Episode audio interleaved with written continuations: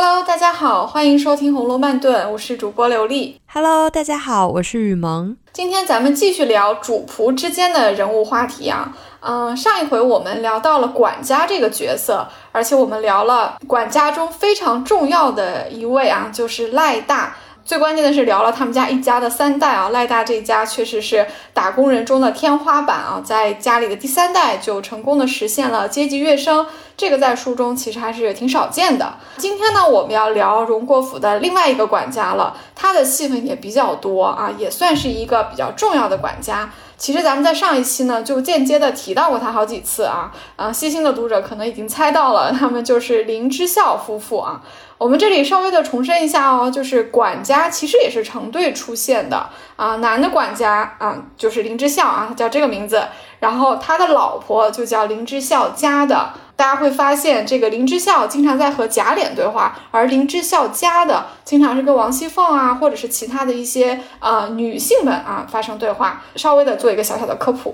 哎，我觉得古代妇女还真的蛮惨的，连自己的名字都不配有，就直接男方的姓氏加一个什么什么的就完了。是啊，你看我们啊，整本书八十回看下来，有谁知道王夫人大名？有谁知道薛姨妈大名？别说他们俩了，有谁知道？贾母大名，对不对？就是你可以理解为，就是这些贵妇人，她们哪怕在出阁之前都是家里的千金小姐啊，都是非常好的四大家族的。可是她们嫁到了婆家之后，她们依旧被冠以啊这个丈夫的。这个姓，或者说像王夫人，虽然我们知道她来自王家，王家很重要哈，所以她叫王夫人，而不是说贾政夫人。可是你依旧只知道她的姓啊，连她叫什么名字我们是不知道的。其实我这里，嗯，就在你刚刚提问的时候，想到一个非常重要的一个曹雪芹埋给我们的一个小线索，就是在《红楼梦》里面，凡是有名有姓出现的女性，其实曹雪芹是对她们有特殊的安排的，或者说有特殊的情绪投射到上面的。你看。呃，虽然都是媳妇，但是李纨是有名字的，所以李纨的人格其实刻画的相对是独立的。就她其实有爱恨，有她的很多的表现出来，对不对？凤姐因为也是一个光彩照人的一个女性，所以她有名字，就她就不是贾琏夫人，或者说就她不能叫小王夫人了，对不对？她就是叫啊王熙凤这个名字，我们是都知道的。包括再往下一辈，这个贾蓉的媳妇儿啊，秦可卿，她就是有名字的。啊，后来贾蓉再娶的啊，就就不提名字，就说他叫许氏，对吧？那再往上这一辈，其实，在王夫人这一辈里面，我们刚刚还说王夫人没名字啊，薛姨妈也没名字，那赵姨娘当然就更没名字了，对吧？周姨娘也没名字，可是我们黛玉的妈妈是有名字的哦，对不对？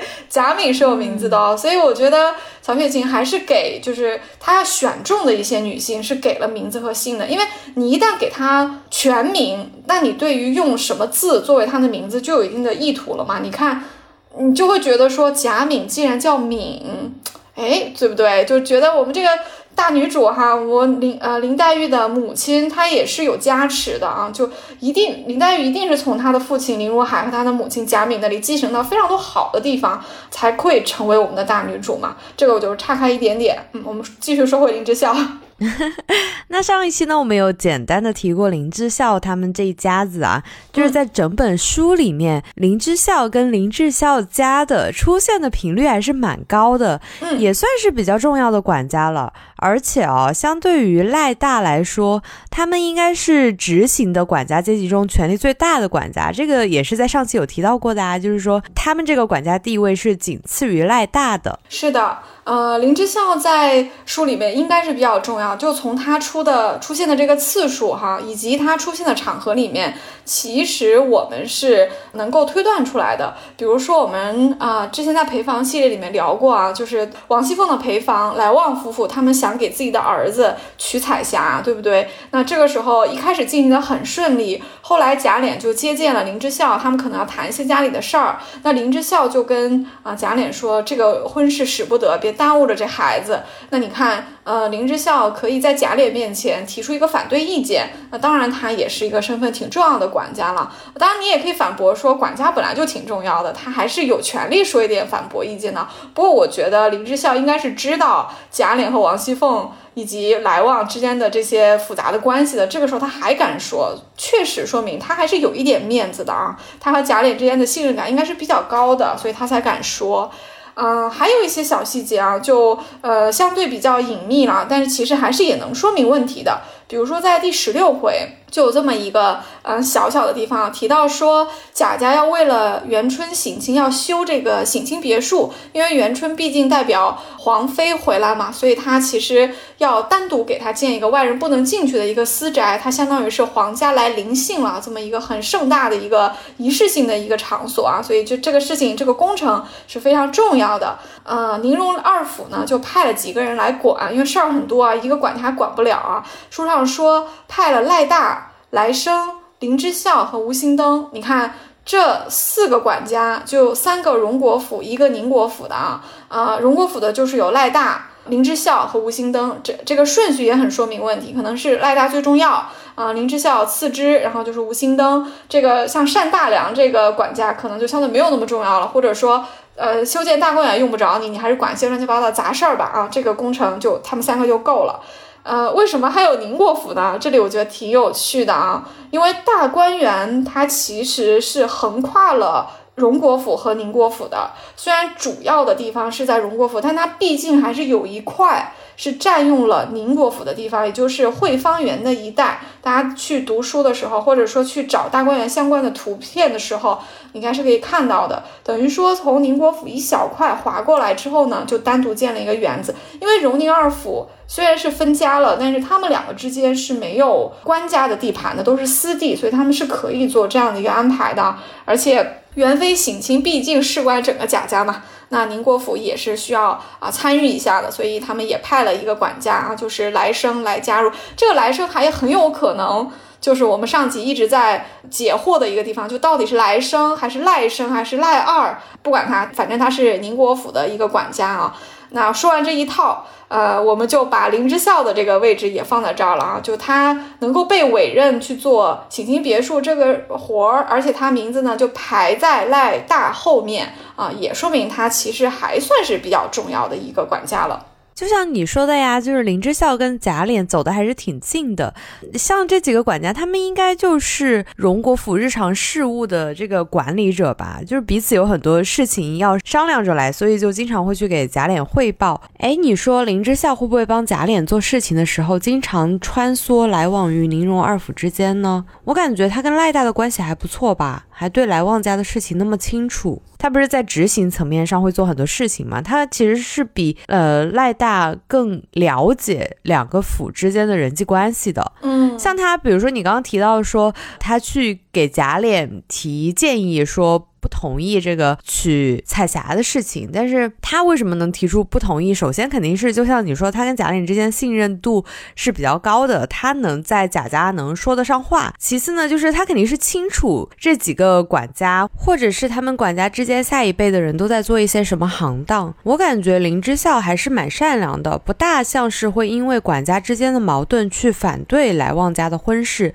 更像是他出于一些道德的良知去提醒贾琏。他觉得这桩婚事不太可行，嗯，这个有可能。不过你刚刚的例子其实。呃，没有举对哦，因为林之孝和赖大的互动很多，不代表林之孝在宁荣二府之间有穿梭，因为赖大也是荣国府的管家，别忘了，是 赖二才是宁国府的。但是我觉得你这个观察呢有意思，为什么？因为其实有一个小细节是可以佐证你的这个说法的，因为我们刚刚讲到大观园其实是横跨了宁荣二府啊，所以修建大观园的时候，荣国府出了三个管家，宁国府也出一个啊，这很。正常，因为用了你们家地嘛，而且元妃省亲对宁荣二府都很重要哈，所以你看，就三个荣国府的加一个宁国府的一起管，这本来也说明他们两家呢虽是分家，但是大事的时候是不分家的啊。提到林之孝，其实也有一个小小的例子能够佐证林之孝可能在宁荣二府之间，他也是要一同的去服务的。就是在清虚观打教的时候，里面有一个非常小的细节，因为清虚观打教也是元春，相当于是宁荣二府共同利益啊，这么一个大小姐进宫当了皇妃，对不对？你元春赏了银子，说嗯家里到清虚观去打教求平安，那么这件事情委托给谁了呢？其实是贾珍，因为贾珍是。宁国府也就是长房的这个继承人贾珍也是贾氏的族长啊，所以贾珍要带着家里面的家眷一起去清虚观打教。这个时候有一个小小的细节，就提到说贾珍发现贾蓉不见了，他就把林之孝叫过来说一顿，说怎么贾蓉不见了啊？结果林之孝可能也不好意思把那个贾蓉供出来，其实贾蓉是乘凉去了，他就是吃不得苦嘛。然后贾珍把他叫过来，劈头盖脸骂一顿，说我还没乘凉呢，你倒图凉快去了，让家人去催他。所以你看，这个时候贾珍是把林之孝叫过来说的，就可见。当宁荣二府一起要做一些事关整个家族利益的事情的时候，嗯，像这个管家到底是哪一方就没有那么重要了。所以贾珍也是可以对林之孝去发号施令的。除了这样的事情，我们也可以想象啊，比如说祭宗祠啊，比如说去给老太妃祭奠啊，很多的事情，这宁荣二府应该也都是以一个集体利益的。呃，一个集体的这个两房一起的面目出现的，这个时候很可能这个管家就有可能就是不管是谁家的吧，就要听候这个族长的这个吩咐了。所以林之孝对宁国府也一定是有很深的了解的，所以他对两府的人际关系，我觉得应该是个门儿清的。嗯，而且在凤姐过生日的那一回，就是贾琏不是偷腥被抓了嘛，结果鲍二媳妇就自杀了呀。贾琏当时是叫林之孝去处理的，就是这个他们两个人之间的关系能看得出来，就非常亲近啊。就是林之孝简直是贾琏的左右手的感觉，而且当时贾琏还把许诺给鲍二的这个两百两银子，呃，入在了这个流年的账上，就是就等于说这笔公费就拿来私用了嘛。所以，嗯，所以这么一看的话，王熙凤有来旺夫妇，然后贾琏有林之孝夫妇，就是他们。怪不得能成为夫妻呢，就两个人都有把柄在最亲近的这个管事儿的仆人身上。是的，确实是如此啊。嗯，我们前面也讲过，说林之孝还可以去劝贾琏说：“哎呀，这个彩霞挺好的，别给那个旺儿那儿子，他那个儿子不成器啊。”就已经说明他们之间有信任。那这个信任怎么来呢？也一定是作为管家的林之孝和作为少主人啊，在代理。呃，荣国府事务的这个贾琏之间，他们肯定是有很多的来往，要一起处理很多复杂的事情，所以结下了一点革命友谊吧。因为你们就是一个团队嘛，对不对？就那你当然是跟你自己的左右膀的这个关系会比较好一点啊。而且我自己这里，你在你讲的时候，我偷偷笑了一下。你说贾琏为什么叫林之孝处理？我觉得吧，结合我们上一期聊的赖大的地位。啊，这事儿贾琏可能不敢让赖大知道，就是赖大应该是在管家里面，无论是年纪还是资历还是辈分，应该是最高的。从赖嬷嬷、赖大到赖尚荣来看，他们家的贾府特别能站稳脚跟。让贾琏这点破事儿，他可能觉得让赖大去办，嗯，自己有点丢人，拿不出手。他呢也就能拿得住林之孝，因为林之孝是管家里的二把手嘛，就可能跟他的私交会比较好。他有些擦屁股的事儿就会委托林之孝去帮他办。所以你看这二百两银子，他说是要让林之孝帮他入在流年账上啊，什么意思？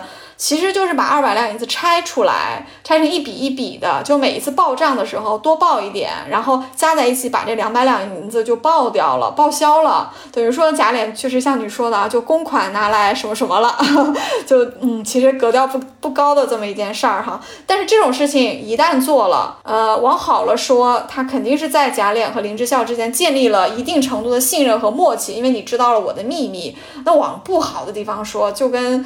咱们之前聊的裴方家来旺夫妇和王熙凤一样，你们就是一条绳上的蚂蚱了呀！这个事情要是抖出来，就两个人啊，可就都被连累了。那既然提到了林之孝，我们再来提一下林之孝家的吧，也就是林之孝的老婆啊。我们在上期聊过，凤姐抱怨自己没有好丫头使唤，赖大事情又多，呃，所以她就特意关照了林之孝家的，挑个好的来给凤姐。结果呢，林之孝家的并没有把自己的女儿给凤姐，这个小细节我觉得还是挺值得注意的。就是按理说，以小红的这个本身的条件啊，就是以她的资质，在凤姐面前应该是能混得很。好的，就是且不说，你看我们来空谈说啊什么小红伶牙俐齿啊什么的，我们就从书中小红跳槽去凤姐那边之后，她确实在事业上做的很顺风顺水啊。林之孝家的是想办法把聪明伶俐的这个女儿送到怡红院去了，没有给凤姐哦。为什么说是想办法呢？我觉得小红在怡红院的地位还蛮尴尬的，就是不上不下的，还进不去宝玉的内屋，还每次进去的时候还会被大丫鬟。们挤兑，或者是自己在外面独立的，就是处理一些什么事情的时候，也会被挤兑。反正怎么样都会被挤兑嘛。就是如果说小红在怡红院的处境这么难的话，林之孝家的还做这个决定，你说他是不是觉得小红在这个单身的男主子身边前途更大于在凤姐的身边呢？就是毕竟小红前期还是在宝玉身边，还是蛮正表现的。对。犀利了啊！我有一个小小的一个推测啊，这也是对林之孝和林之孝家的一个综合的理解啊。虽然其实书里面对他们两个人的这种评判性的词并不多，基本都是白描，就是他们说了什么，做了什么，对不对？所以其实作者没有非常轻易的安形容词在他们身上，但是我还是能够稍微的勾画出一点点这对夫妻的一个面目啊。给我的感觉是林之孝啊，这个男的啊。大体还比较正，就是因为你看他和贾琏的这些来往啊，帮贾琏办的事情啊，他跟贾琏说话来说，大体是比较得体、比较公正的。他好像从来没有说过一些。特别讨人厌的话，或者特别谋私利，或者说特别挑唆人啊，他好像都没有。而且我觉得他劝贾琏不要给旺儿的儿子和彩霞做媒的话，这件事情他也是出于一个很好心的状态啊。因为如果是他不是出于这个利益出发点的话，他为什么要去得罪来旺呢？他还不如就随随便你们怎么搞吧，关我什么事？对。这个很重要，所以我觉得结合好多林之孝啊这个男的他出现的戏份来看，我觉得他大体是一个比较正面的一个人啊。虽然他能力可能还不如赖大，在贾琏和凤姐这边呢，因为也是二号管家，没有赖大地位那么高，但是我觉得他其实还比较正派啊，呃，而且可能还比较宽厚，就是花花肠子或者心眼儿没有那么多，但是。林之孝家的，注意啊，他这个老婆就不一定了。我觉得这对夫妻是有一点点微妙的差异，说他们有分歧也不为过的啊。当然是分歧，因为我们不确定，我们只能稍微的从他们个性上做一点点推测啊。你刚刚讲的把小红送到怡红院，哎，我觉得就有那么点儿像是林之孝家的，哎，就是那个老婆的主意。为什么呢？当然，首先因为林之孝他是个男的，他管的都是小厮嘛，对不对？他要跟贾琏去去打配合的，所以他可能管不了那么多。就算他有想法，他也需要他老婆来帮他落实啊。但是这里凤姐就点出了，凤姐说：“哎，我当时还抱怨自己没有好丫头使唤啊，所以我就关照林之孝家了，挑个好的给我。结果他倒把这么好的女儿给送怡红院去，难道必定跟我就不好？就凤姐的这个。”呃，最后一句话就是你说的嘛，对不对？因为显然跟着凤姐是有很好的职业发展前途，只要你肯学，对吧？凤姐肯定肯教你嘛。而且从小红的能力来看，在凤姐那儿混得好是不难的。我们再分析一下，就是李纨这个大嫂子在这里确实打了一个圆场。她说：“你开口在后，小红她进怡红院在先，所以不能怪林之孝家的。”看似李纨是在。把林之孝家的这个责任卸掉，也就是说，哎呀，他不是跟你作对，不是说你你说的话他不听，而是说人家已经先送过去了，就不好再要回来再给你了。所以李纨是这么一个意思。但是我们也可以再想一下哦，那如果小红已经到年纪了啊，作为家生子，他已经可以去分派活儿了。那分派给哪一房呢？林之孝家的一定还是有一定的推荐的权利的，有一定话语权呢。他早在凤姐开口之前，他不也就有机会推荐给凤姐吗？对不对？他既可以推荐到凤姐那边做事，也可以推荐到怡红院，甚至是潇湘馆，甚至是贾母那边，对吧？就他有这么多的选择权，毕竟他是管家嘛，他是管家老婆嘛，把自己的女儿送到别的房里面当一个二等丫头或者三等丫头，这个还是不难的，又不是去争这个一等丫头，她资历还不够。那这个时候为什么送到了怡红院去呢？就是一个相貌、性格和能力都很不错的一个女丫鬟啊，就是女仆、小丫鬟，在男主人身边的机会更多一些。除了，当然，因为你的能力强，你可能就对吧？从二等变一等，对不对？但月钱多了。除了这些之外，或者说事情办得好，什么老太太呀、太太赏一堆东西之外，确实就有一个可能性哦。就是被少主人看上，将来做了房里人的林之孝夫妇，尤其是林之孝家的，他们在府里做事情做了这么多年，他们能不知道这一个潜规则吗？他们能不知道老爷太太、老太太会从家里的家生子这些丫鬟们里面挑一个好的，哎，将来给宝玉或者给贾环吗？他们肯定是知道的，所以我觉得他早早的把小红送到怡红院去。是有这个目的的，而且结合你刚刚说的小红在怡红院的地位很尴尬，就更像了。为什么小红如果在怡红院地位尴尬，恰恰说明宝玉身边人才济济，这些人很可能是小时候服侍过他的。或者呢，是他单独到怡红院之后，老太太赏的，或者王夫人赏的，书里没有都明说啊。除了晴雯和袭人是老太太赏的，是明说之外，其他人没有说是怎么来的。但是左不外就这么几个渠道嘛，因为大家都觉得宝玉身边，也就是怡红院是个肥差，所以一等丫头的位置早就满了。即便在这样的情况下，林之孝家的还愿意把小红送去，我觉得他心里面是有这个想法的。否则，他完全可以把小红送到一个地位没有那么高的主人的房里面，做一个哎职位更高一点的丫鬟呀，都有可能啊。这个有一点点像是什么呢？嗯，我觉得打一个职场的比喻啊，就有点像是说，你宁可做一个职位低一点的工作，也要进一个大公司一样，因为发展在后面。啊，这是我的一个理解，所以我觉得从这个小小的举动里面是能看出来林之孝家的比林之孝好像多那么一点心眼儿，但是也有可能是心疼女儿哦，就是觉得哎，怡红院这个差事活儿还很亲，人还特别多，而且宝玉又受宠，把女儿放过去也挺好的，就是总比在凤姐那边吃苦，然后整天被凤姐骂好吧？哎，这个观察好，说得好，确实怡红院是人多。啊，所以活少，然后宝玉因为对他们人又好，对不对？这简直就是符合我们对工作的完美理解，就钱多事少离家近，对不对？我觉得这个原因也很可信啊，就是至少它是具备非常高的可信度，可以让我们来聊一聊的。因为怡红院就是人多，所以事儿都很少。你看宝玉那里都些什么事儿啊？像晴雯啊、麝月都是做很轻的活儿，吹个汤。给宝玉，嗯，收拾一下要去做客的衣服，对不对？这种活都是婆子干的，就是晴雯、袭人、麝月这些都是不干这些活的，连秋纹也无非就是送个花瓶嘛。给那个王夫人和贾母送一送，能有什么活，对不对？所以小红哪怕是在外面还没有进不到宝玉里间，她那个活呢，也肯定是比其他房里面的要轻一点。再加上以后万一有个机会就升到一等丫头这个行列里面去啊，所以就更轻了。所以是有这个可能性，觉得说宝玉那边的活比较轻，而且宝玉对下人比较好，所以林之孝家的很可能也是瞅准了这个怡红院这个肥差是这么安排的。相较于你刚刚说的。比去凤姐那儿好，嗯，这个我觉得也是有证据的，嗯，其实从大大小小的事情来看，林之孝和林之孝家的这对夫妇啊。他们是和贾琏比较近，就像你说的，他俩和贾琏近，来旺夫妇和王熙凤近，所以我觉得这对夫妻呢，可能是就是太了解贾琏跟凤姐这对夫妻了，对他们太了解凤姐这个人什么样了，所以他们觉得有点要远着她一点。贾琏呢，虽然有缺点，但是其实贾琏挺宽厚的，所以你看他们俩。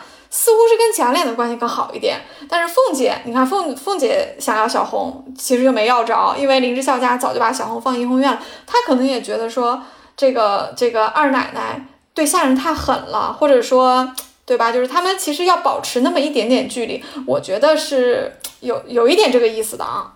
嗯，其中也有一个不确定因素啊，那就是小红，因为小红很有上进心，我们一直知道小红就是非常的有自己想法的一个人，不然她也不会一直在怡红院找表现的机会啊，所以她也很机灵，就是在苦苦得不到机会的时候，就果断的另寻出路，就是投奔了凤姐嘛。然后她投奔了凤姐之后，她就前途一片光明了呀。是的。这个也体现出小红这个人，她比较独立和自我的一个人格啊，就是她的上进心其实是很突出的，因为否则的话，她也不会这么主动的给自己换工作。她是先在宝玉那儿试了，发现宝玉虽然认可她，但是宝玉婆婆妈妈。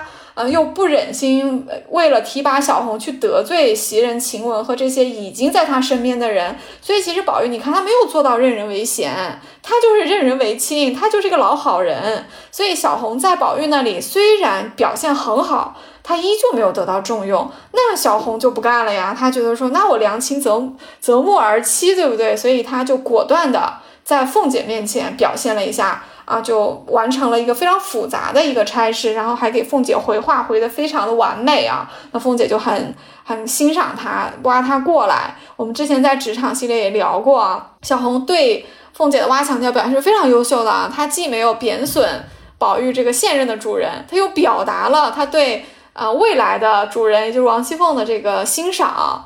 呃，当然不能叫欣赏吧，就是说。渴求吧，他觉得他更向往这样一份工作，所以就凤姐当然就欣然的就把他挖过来了。这个其实也有一点点像是怎么说呢？我觉得小红做出了可能和他的父母就是林之孝和林之孝家的不一样的一个选择。某种程度上说，我觉得他们一家人这个布局还是挺合理的。你看，我们刚刚讲过，这个林之孝夫妇可能在。盟友这个事情上会更倾向于贾琏，他们跟凤姐的互动不是很多，可能因为凤姐更信任自己娘家带来的陪房。但是他们的女儿到了凤姐身边，哎，这不就齐活了吗？对不对？这不就是把男主人和女主人一网打尽了吗？因为小红一定会把凤姐的一些心思啊、做法很多事情会回头去跟她的父母讲的，这也会确保她的父母呢不会完全的失去啊凤姐这边的支持，也不会轻易的得罪凤姐。所以其实从结果上来看。嗯，虽然林之孝家的是一心想把小红往怡红院那个方向培养的哈，结果是呃是不随呃人愿啊，小红到了凤姐那边，但是也许这个结果对他们家来说反而是好的呢。嗯，而且凤姐对小红的印象也非常好啊。她看到小红那么会办事情，能力那么强，完全出乎了她的意料，真是又惊又喜。她觉得林之孝夫妇一个天龙一个地呀，怎么生出这么乖巧伶俐的女儿来？就是 这个，也就像我们刚刚分析的，啊，就是说林之孝夫妇其实心里面门儿清，就是他们 他们应该是在凤姐面前比较注意。凤姐就是一个人精嘛，就是她觉得，哎，我既然在家。脸面前挣了这个表现，那我就在凤姐面前要低调一点。就是按理说，能当上管家也是人精中的人精，就是要么真的有不可替代的才能。但是凤姐评价他们一个天龙一个地呀，很奇怪哦。就是凤姐为什么这样评价？那人家怎么当上管家的？还是说他们真的太了解这对夫妻了？就是太了解贾琏跟凤姐了？应该说，他们夫妻俩性格还算是比较温和的类型吧，跟假脸应该是比较类似的。也正是因为他们足够了解自己，在合适自己的岗位选择了适合的人，做适合的事情，所以他们就选择了假脸啊。如果他们的性格真的像小红那样的话，早就在王熙凤身边了。你看，小红也很喜欢在凤姐身边做事情啊，因为发挥了自己的价值嘛。小红跟凤姐两个人算是一拍即合的，那林之孝夫妇应该跟贾琏算是一拍即合的。这个林之孝夫妇就是职场中那种。呃，叫什么变色龙的一个角色，就觉得我择其一，那我就要在另外一个人面前低调一点。嗯，我觉得这里可能林之孝夫妇他们就是心里面非常清楚，但是呢，他们呢不是那么嚣张的人，可能就是比较低调，比较会做人。因为像你说的，做到管家，他得有两把刷子，这个业务能力肯定得很强啊，察言观色、人情世故，包括家里面哪个人呃要这个要提防着，哪个人呢可以走得近一点。我觉得他们其实应该是非常有数的啊！你看林之孝和贾琏的对话其实挺多的，而且感觉林之孝也不是特别的呃畏惧贾琏，就他们的关系相对来说比较融洽，就可以看得出来他们不是那么的怕贾琏，但是他们肯定是更怕凤姐的，因为凤姐很凶，而且贾琏也怕凤姐，对不对？所以我感觉啊。林之孝夫妇他们应该是太了解凤姐了，所以呢，他们给凤姐一个天聋一个地哑的印象，是因为他们有凤姐在场的时候，可能他们就不会特别的去说话、去表现、去怎么样，他们会比较低调，所以才给了凤姐这样的一个错觉。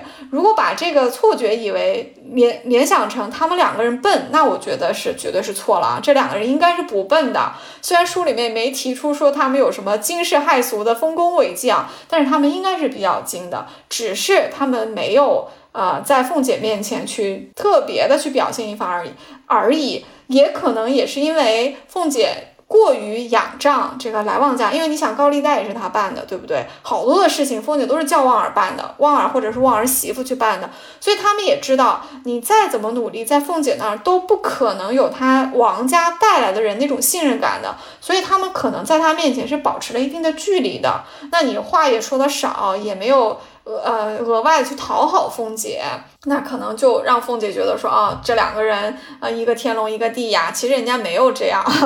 当然了，呃，凤姐对小红的评价倒是倒是正常的，就小红确实就伶牙俐齿，小红并没有在凤姐面前过于低调，因为她要过于低调，这份工作就拿不到了。小红在凤姐面前是不卑不亢的表现自己的，所以也得到了凤姐很高的一个评价啊，顺理成章的啊，就加入了凤姐的团队。处在管家这样的职位的话，其实很多时候还是要面临到就是别人来讨好他的事情哦。就是比如说思琪大闹厨房的时候，其实林之孝家的也是在里面，呃，有一个比较重要的 环节吧，因为他也是可以从中捞捞到好处的。嗯，我们可以来分析一下这一段。嗯，思琪大闹厨房这场戏啊，表面上看。你就感觉是思琪这个傅小姐啊，她是迎春这边的一个大丫鬟，好像要显摆自己的重要性，嗯，或者也有可能是她情场上有受到一点刺激，她就情绪比较大，非得就去厨房闹一闹一通啊，把那个鸡蛋也摔了啊。但其实呢，呃，仔细再看的话，会发现这背后其实还是有利益的。我们之前也分析过，私信信什么，就顺着这个脉络找到说。思琪的婶娘，就是秦简家的，其实也在觊觎着这个管厨房这个位置，对不对？因为厨房是个肥差嘛，厨房会有回扣，也会有人孝敬你东西，对吧？你本来就是给公子小姐们做饭的嘛。有的时候，呃，他们想吃一个，开个小灶，加个餐，还会给你很多赏钱。探春和宝钗想吃个油盐枸杞啊，不是送了五百钱来吗？五百钱是一个小丫鬟一个月的月例钱。柳家的自己都说这道菜也就是二三十文钱的，那人家是照了二十倍给的，所以这样的经济上的好处是很多的，所以大家都很想要厨房这个差。所以思琪大闹厨房的一个私心就是，如果柳家的被 fire 掉了啊，被裁掉了。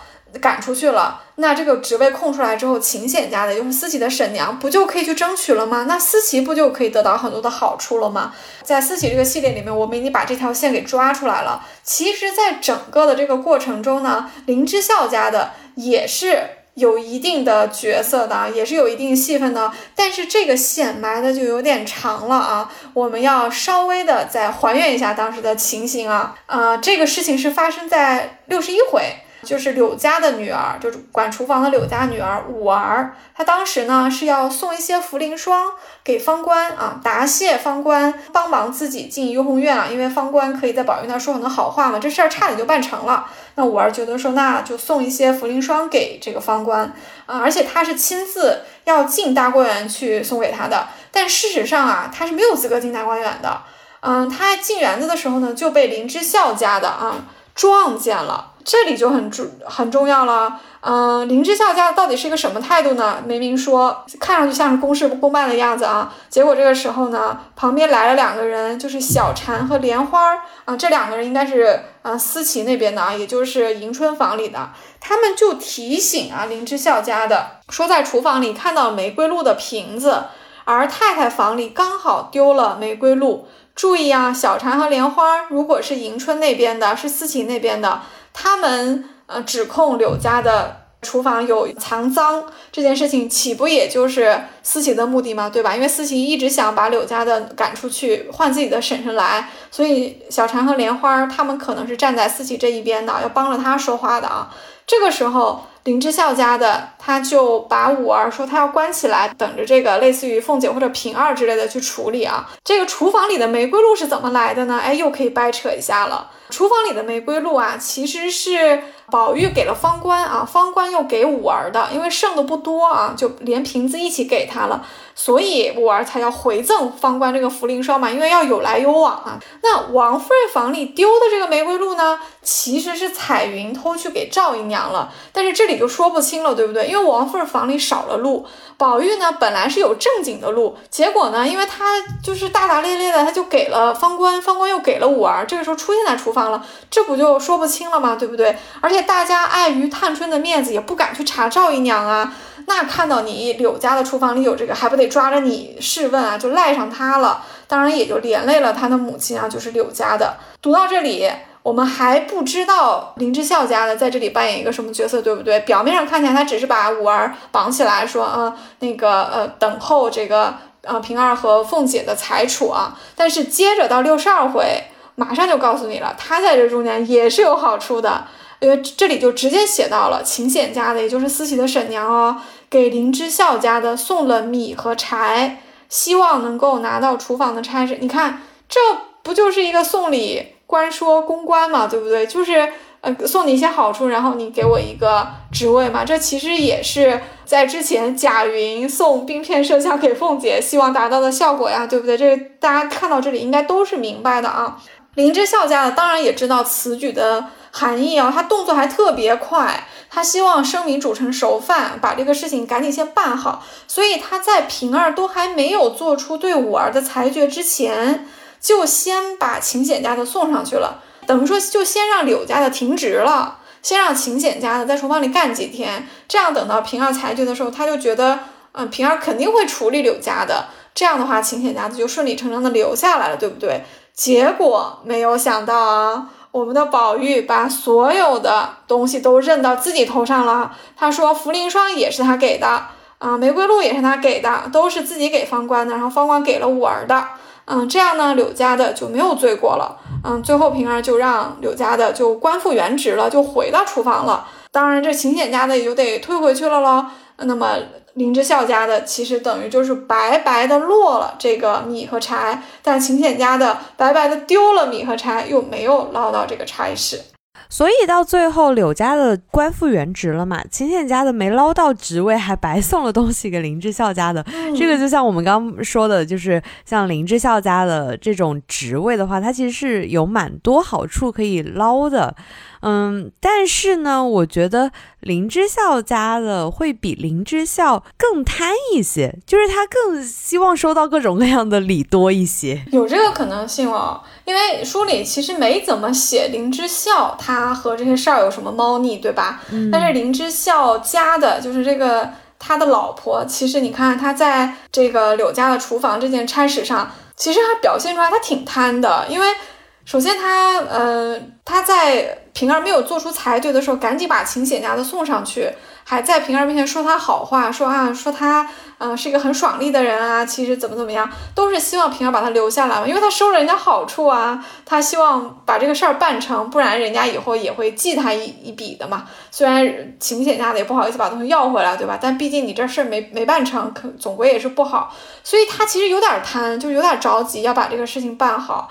嗯，确实就给人这么一个感觉，就是他心里头，我觉得他还就是挺精的吧，或者说挺知道利用这个职权的。嗯嗯，他不但收秦显的礼，还把女儿就是送去怡红院这件事情，他也经常去怡红院打照面啊，就是他时不时的就去公关一下。我记得他不是还去给丫鬟们说不能直呼其名，必须叫姐姐之类的。对，嗯，当然他这个倒不是去教导这个丫鬟，他是去教导宝玉的。哦，对对对，我忘了，是这个确实是发生在六十二回，就宝玉过生日那天啊，因为。在大人不在嘛，我们前面聊过，说那段时间因为老太妃薨逝，嗯，家里有爵位的这些贵夫人，就是贾母啊、王夫人、邢夫人这些人都要去守灵，家里没有大人，可是宝玉又逢这个时候过生日，就开轰趴嘛，就是什么呃抽花签啊，大家晚上围坐在炕上，各种玩游戏，各种喝酒，对不对？喝醉了就就胡乱睡下去了，其实玩的挺开心的，但是这个。理论上是发生在宝玉应该是就寝的时间之后的。那书里是提到的，说，呃，因为呃大人就是相当于是贾母和王夫人交代过林之孝家的啊，你晚上要看一看这些地方，所以他晚上是特意去各房要关照一下。他别的房我估计也就是意思意思，他最主要的就是要去怡红院关照一下，他还是懂得家里谁最重要的。所以他到了宝玉的房里呢，就说了一大堆的话，什么你不要多喝酒啊，要早睡早起，要像一个公子哥，不能像一个干粗活的挑脚汉。然后顺便教训他的一句话就是说，啊，说这几天听到他嘴里面都管袭人和晴雯直呼其名了，啊，说是不应该的，因为他们是老太太和太太这些人赏过来的，嗯，对他屋里的猫儿狗儿都要尊重啊，说所以管这些丫鬟一定要叫姐姐的。嗯，那袭人和晴雯就也帮宝玉打圆场，说啊，他可能一时就是没有注意啊，说他平时是姐姐不离口的啊。那林之晓家的也就过去了，其实有点像是过来打个打个照面，然后说几句啰嗦的话，表现出来对你的关心，其实也显摆一点自己的重要嘛。其实，所以等于说，所以宝玉其实希望他早早点说完这些套话，赶紧走。丫鬟们肯定也希望说，哎，赶紧说完，赶紧走。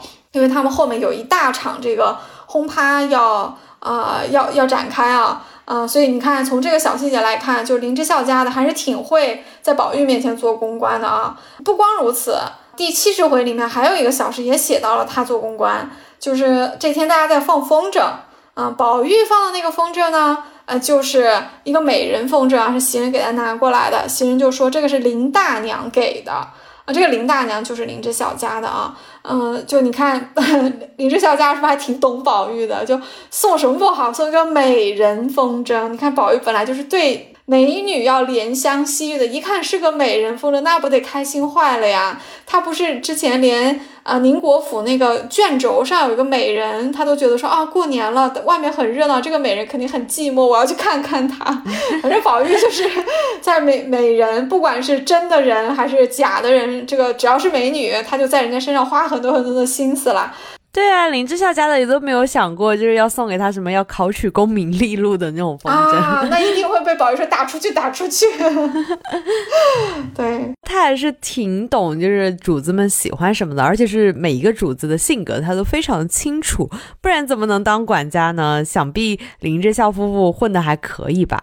有一个疑惑就是让我我觉得。我们不是一直在讨论小红是林之孝夫妇的女儿嘛？如果说林之孝夫妇这么吃得开的话，那小红在怡红院不应该这么受排挤啊？就是她至于这么委屈吗？就是林之孝夫妇这么会做公关，那按理说小红这个地位也不至于这么尴尬，还是说？就像我们前面说的，怡红院的关系户太多了，小红只是其中一个而已。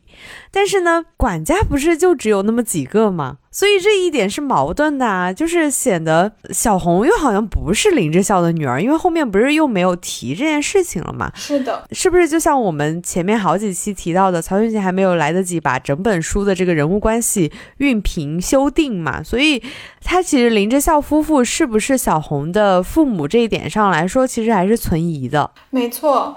这个我非常同意啊！我一直不敢百分百的肯定说小红这个人物她就是林之孝的呃女儿，因为实在是像你说的，就是矛盾太多了。嗯，虽然我们讲过林之孝是管家，又不是第一号的管家，可能是第二号的管家，但是管家也就那么三四个，对不对？他就是第二号，他也很重要啊。而且书里也没写他有别的孩子。那如果就是小红的话，那小红当然是有资格或者说有机会被林之孝夫妇送到一个更好的位置，而且送到哪儿他也不至于受挤兑吧？他在。怡红院那里受到的挤兑，就一点都不像一个管家的女儿。这个确实，我们觉得是很难说得过去的。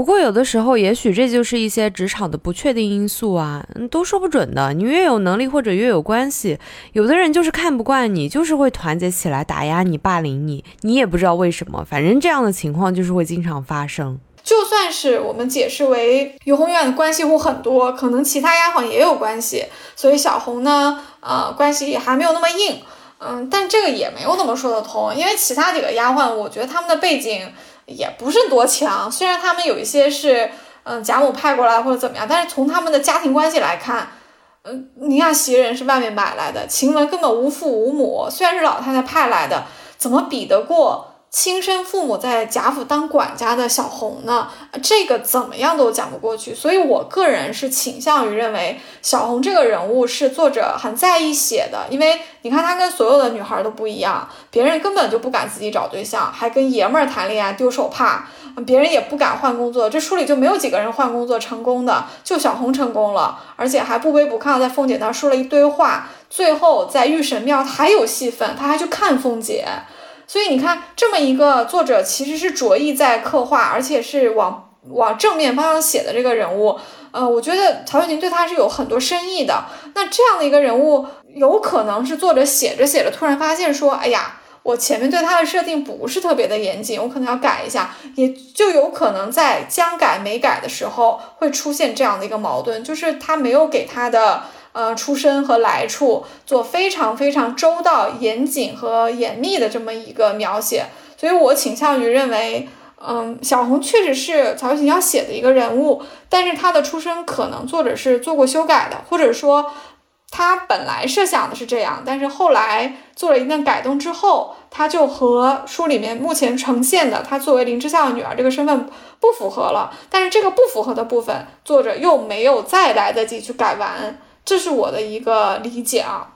其实我个人还是比较倾向于小红就是林之孝夫妇的女儿，因为整本书来说，就是小红是一个正向的人物。那么，呃，你看林之孝夫妇在贾琏和凤姐之间选择了比较善良的那个，有这样的父母不去选择凤姐，也算是合情合理的啊。就是小红她虽然后面选择凤姐啊，但是小红整体来说就是很善良，她还去看宝玉和凤姐嘛。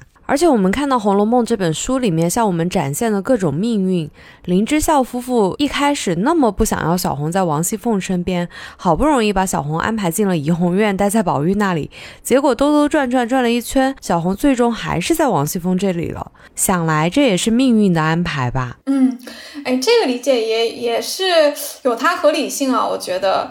小红如果是林之孝这样一对夫妇教出来的女儿呢，也大差不差。因为我们前面讲过，说林之孝夫妇其实心里是门儿清的，他们并不像在凤姐面前表现出来那么天聋和地哑。那这一对心里很有数。哎，你说这种叫不叫大智若愚呢？呃，我就放在林之孝身上可以叫大智若愚，他可能是装的，因为他可能是故意在凤姐面前收起锋芒哈，或者说故意说话的时候都很柔和，或者说就是少说一些话啊，就不要出错，可能算得上是一种大智若愚。林之孝家的呢，从他在厨房那些表现来看，有点急躁啊，他可能还是有点急功近利，或者说。嗯，有一些私心吧，就是没有，呃，没有没有像林之孝那么宽厚，或者说没有藏的那么好。这个总的来说还不构成一个恶人啊，就是总的来说这对夫妻，嗯，没有特别明显的就是讨人厌的地方，不像有一些人物是非常非常的糟糕，非常讨人厌啊。他们还基本上在一个呃可以接受的、可以打交道的这个范围内啊，讲的话也还都在情理之上啊。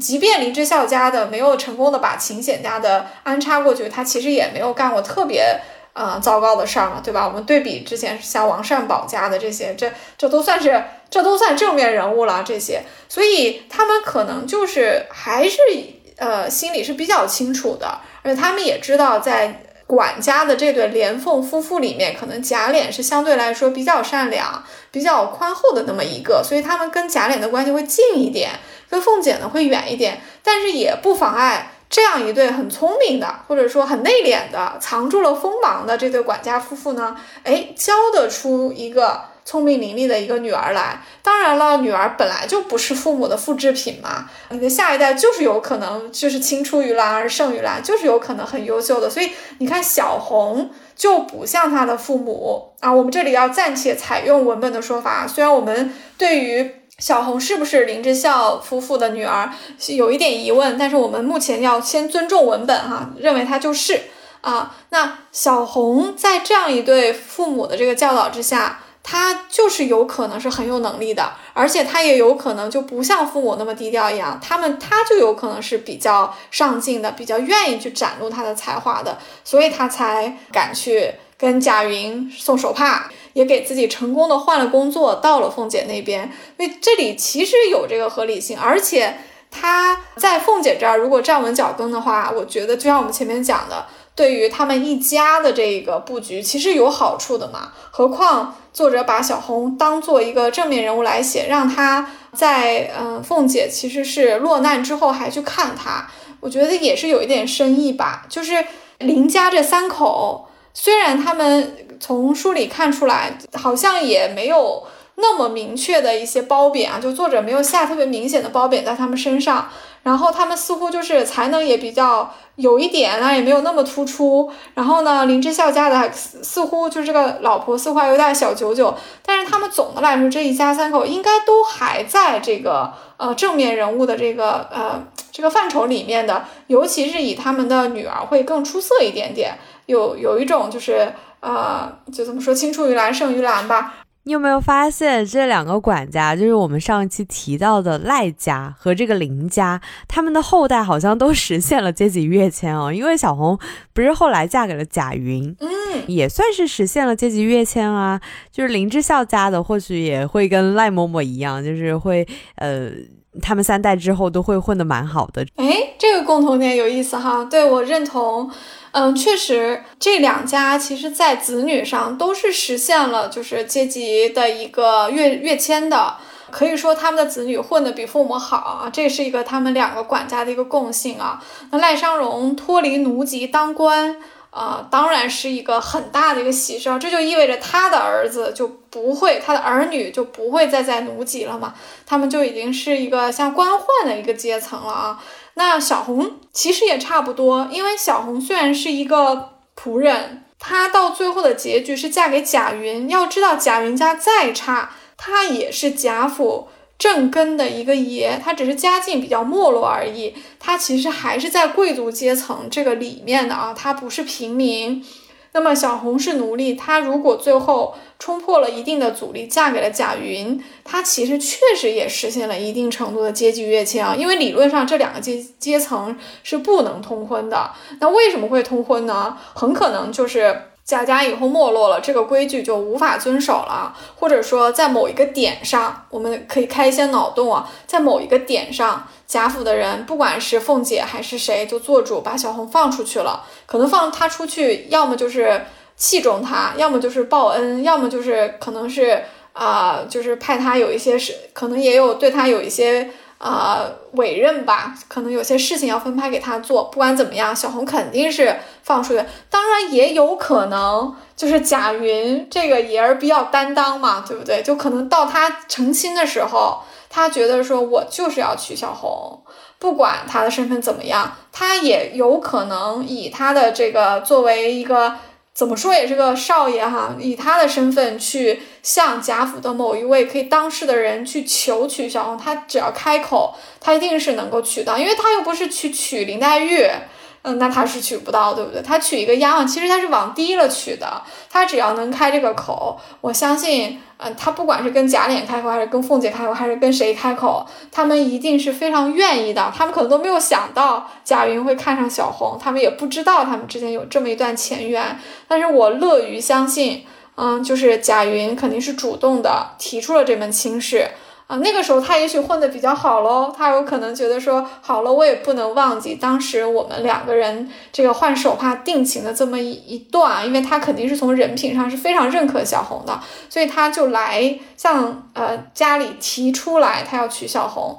那个时候，如果贾家我们有理由相信应该是已经不太好了的话，那把小红放出去也是顺理成章的。这个时候还留恋什么呢？还不如让人家出去。所以。啊，他们俩应该就是走到一起了。那走到一起的话，其实小红实现了很多，呃，就是贾府的丫鬟都没有实现的事情。你说贾府的丫鬟最好的，当然就是被主人挑中啊，给少主人做一个房里人，对吧？将来生个一男半女的，就是姨娘了，这是最好的结局。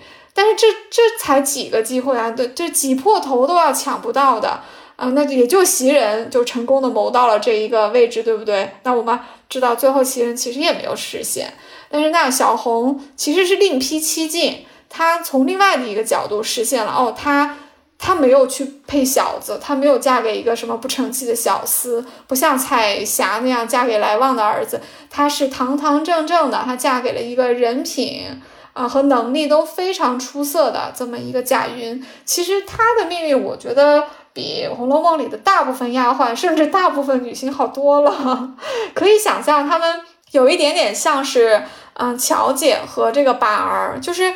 过上了一个相互扶持，然后这个夫妻两个人感情是很真诚的这么一个生活。就你说有多么的大富大贵，可能也不至于，就是贾云和小红的一个生活。但是就是他就是会给我们一个感觉，就是这两个人很般配，他们到一起，他们的生活一定是会比以前好的，就是给我这么一个感觉。而且他们在。实现了自己更好的生活的同时，他们是没有忘本的，他们都会记得凤姐曾经在自己很关键的时候提携过自己一把，所以他们才会一起加上倩雪啊，去御神庙里去看凤姐和宝玉，其实还是挺感人的，你有没有觉得？嗯。我们在节目的最后呢，可以把林之孝夫妇究竟是不是小红的父母这个疑问留给大家，欢迎大家给我们留言讨论一下你的看法。这个谜团确实还值得聊一下的，可能大家会有一些新的证据，我们之前没有想到，欢迎留言告诉我们。那我们这期就聊到这里吧，我是刘丽，我是雨萌，我们下期再见，拜拜，拜拜。大家好，这期我们录制完毕之后呢，发现其实我们有一个比较重要的事实被忽略掉了啊，那也就是林之孝家的其实是认了凤姐做干妈的。那这个事实呢是很重要的，因为在林之孝和林之孝家的这期节目里面，我们其实啊一直是有关注到，就是林之孝夫妇他们其实和贾琏走的比较近，但是和凤姐呢似乎是有一点点距离的，好像是有一点保留的。但是作为管家夫人的这个林之孝家的，其实又是认了凤姐做干妈的啊，这个事实其实非常重要的，也在凤姐要。呃，认小红做干女儿，让小红转投她的麾下的时候，啊，被众人提了出来。啊，那为什么会有这样的一个矛盾呢？就是为什么林之孝家的既认了凤姐做干妈，但是从行为上似乎和她有一点点距离呢？其实是不矛盾的啊，因为一方面作为管家的太太，林之孝家的和王熙凤啊工作上是有很多的交集、很多的对接的，所以认凤姐做干妈是一个很务实的投机行为啊。啊，这个在职场上其实也挺常见的啊，就是和一个前辈搞好关系嘛。但是林之孝家的应该也是一个城府挺深的呃一个人，所以他也知道凤姐不好对付，所以他一方面认了凤姐做干妈，使得自己在。这个仆人的群里面有一个特殊的关系，但是另一方面，他其实是不想和凤姐有太多的关系的。那从这一点出发，也就可以解释我们之前讲的，他为什么其实有机会安插小红在凤姐身边，还是选择了一个相对比较轻松、相对比较有前途的怡红院。所以这个小小的忽略呢，我们是希望在这里跟大家讲一下的，嗯，这样会使得我们对林之孝和林之孝家的解读更为全。面一些。嗯，哎，但是其实从凤姐的角度来看就很奇怪啊。你说凤姐对林之孝夫妇俩那么不感冒，但是她却答应了这个认干妈的这个行为，是为什么呢？这个又会说到我们的人情世故和城府上了。你看，凤姐管家应该是半途的，也就是说，凤姐本来不是天生的就有管家的权利的，她应该是在贾母啊、王夫人啊、贾政啊这些。啊，建议下去到荣国府去担任的管家的，可是林之孝和林之孝家的，他们是家生子哎，他们是一直以来的管家。那么，一个在家里已经有了根基的一个管家的太太啊，管家的媳妇，林之孝家的赶上赶着要认这个新任的管家奶奶，也就是少奶奶王熙凤做干妈。然后凤姐在不了解他们的情况下，就觉得，哎，那好吧，就是那我刚刚上任就行吧。对，就是这样的。也就是说，这两个人都是很有眼力价的。林之孝家的会觉得，哎呀，空降了一个少奶奶，赶紧搞好关系，要不认个做干妈的吧。那其实他俩年纪还还不对呢，对不对？我相信林之孝家的比凤姐要大。嗯，那也认了干妈呀，那凤姐也答应了呀。她不一定有多喜欢林之孝家的，她也不一定有多了解他，但是她对于在荣国府当了很多年管家的林之孝家的，要认她做干妈，她也一定是会表面上答应的，因为这样也会让她的工作好开展嘛。所以我觉得他们两个人的这个认干妈和认干女儿这个行为啊，就是一个表面功夫，就是做个样子的。表面上形成了这样的一个特殊关系，就使得他们在下人面前行事会很方便。之所以凤姐哎在要认小红做干女儿的时候，已经彻底忘了她认了林之孝家的做干女儿这件事情，因为这样就差了辈分嘛，也说明凤姐当时接受啊林之孝家的认她做干妈。嗯，就是意思意思嘛，所以他没有往心里去嘛。嗯，就是一个是被动，一个是主动行为。哎，太对了，说得好。之前呢，就是形式上的职场需要认一下，认完了之后就忘了。他们可能来往上也不多啊。林之孝家对凤姐，她心里也很难谈得上有多亲近，还保持着一定的距离。所以这个干妈就是为了方便认的，认完之后就放一边了。但是凤姐对于小红的赏识到了一定程度，以至于她觉得说：“哎呀，你干脆。”当我干女儿吧，我好好提拔提拔你，这个是真心的。就像你说，这个是主动的，因为一个是主动，一个是被动。而且当年任林之孝家的做干女儿，肯定是过了一点时间了嘛，所以他也就忘了啊，搞得我们也忘了，对不对？嗯，这也正常。嗯，那关于这一期节目的一个小小的补录，我们就补录到这里啊。嗯，希望可以帮到听众更好的、全面的去了解林志孝夫妇在管家中的一个特殊的角。色和地位，那我们的补录就到这里啦啊！还请大家继续收听我们的其他节目。我是刘丽，我是雨萌，感谢你的收听，拜拜，拜拜。